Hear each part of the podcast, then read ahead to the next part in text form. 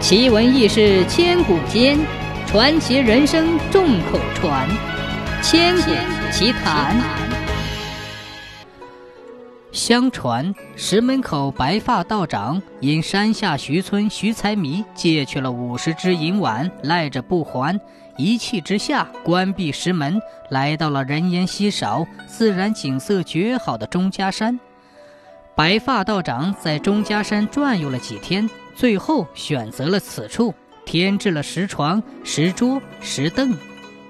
白发道长是个善良的人，每到一处都和当地贫苦的人相处很好，常帮助农夫、樵夫、猎人。因石桥洞里住着个白发道长，深山里有了香火，樵夫、猎人们时常把此处作为歇脚处。因石桥洞无遮无拦，每当有人在此处歇脚，白发道长都和他聊上几句。谈到投机处，常常有樵夫、猎夫看不到太阳了，才匆匆回家。一天，一个樵夫打柴时不小心被毒蛇咬了一口，还没有到石桥洞，樵夫就已经抬不动腿了，浑身打颤，栽倒在山涧边。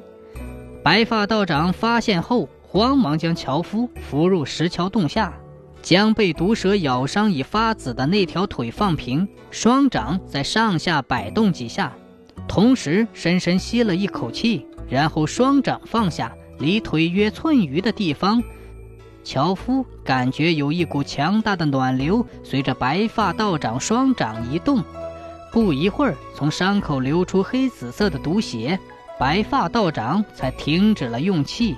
站起身，擦了擦额角的汗珠，说：“命保住了，可你要休息两天后才能干活。”说着，白发道长从葫芦里倒出一颗黑色的药丸，给樵夫服下。樵夫问道长：“您是郎中？”道长摇摇头，然后用手蘸水在石桌上写了两个字：“山人。”写好之后，又用手抹去一半。樵夫不识字，也不懂什么意思。天不早了，樵夫将一担柴放在石桥洞旁，一瘸一拐地回家了。樵夫回到家，把遇到的事情讲给村里的人听。村里有个识字聪明人，他琢磨白发道长写字又擦去一半是什么意思，想了很长时间，他才啪地拍了一下脑门，说：“对了。”山人应该是仙字，写好之后又擦去一半，分明说是个修炼的半仙儿啊！人们认为他说的对。第二天，村里就有去找白发道长医病的，凡是去的人都满意而归，就连一个失明多年的瞎子，经白发道长医治，都重见了光明。白发道长不收金银，不收礼物。人们无以为报，又过意不去。后来，大家捐资在石桥旁修建了一座庙，取名山人庙。人们按白发道长的身形相貌，在庙里塑了一尊泥像。凡来求白发道长治病驱邪的，都在庙里敬香磕头。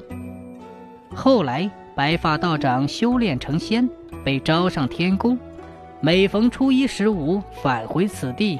为百姓排忧解难，风风雨雨千百年，山人庙不知何时倒塌了，连砖瓦都找不到了。